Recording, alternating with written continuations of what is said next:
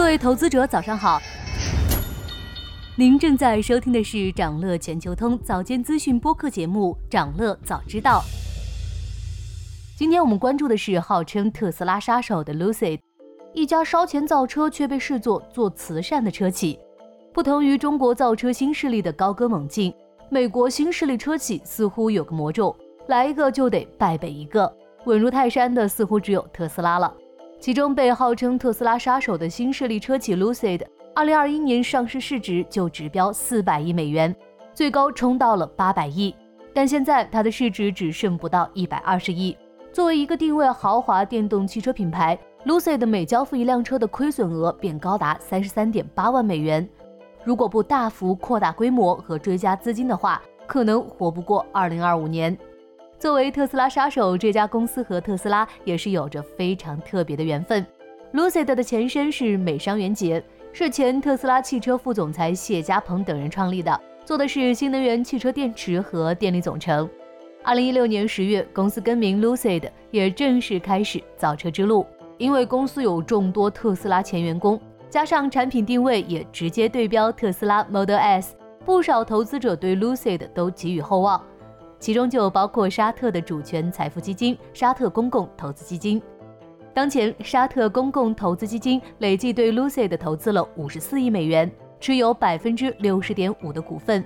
但是 Lucid 似乎不太争气。从业绩表现来看，公司在今年二季度运营亏损了十六点一亿美元，净亏损为十五点四四亿美元，比去年同期还要惨。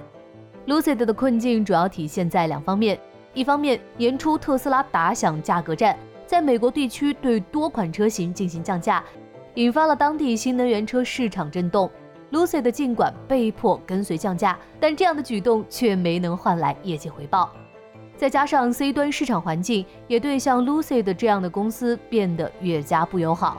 在 Lucid 上市的2021年，其主要市场北美仅有的特斯拉 Model S、保时捷 Taycan 两款豪华竞争者，随着时间的推进，包括奔驰 EQS、宝马 i7 等车型的上市。极大地提升了该细分市场的竞争激烈程度。另一方面，公司也深陷供应链困扰。数据显示，Lucid 在二季度仅交付了一千四百零四辆车，整个上半年也才卖了两千八百一十辆。而公司原本计划要在二零二三年交付一万台。对此，公司解释称，这是供应链的限制和零部件质量问题导致的。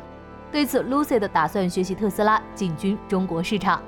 目前，Lucid 准备靠着最近从沙特股东那边融来的资金进军中国市场，并已开始在上海招聘人员。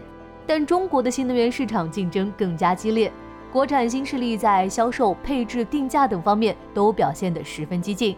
而且，中国消费者对外国电动汽车品牌的推崇，并不像对燃油车那么高。这一点可以从未来、理想、问界等中高端品牌的受欢迎程度看出。所以，Lucid 能否在中国市场分一杯羹，也需要打个问号。想了解更多新鲜资讯，与牛人探讨投资干货，现在就点击节目 Show Notes 中的链接，进入掌乐全球通 App。以上就是今天掌乐全球通、掌乐早知道的全部内容，期待为你带来醒目的一天。祝您在投资中有所斩获，我们明早再见。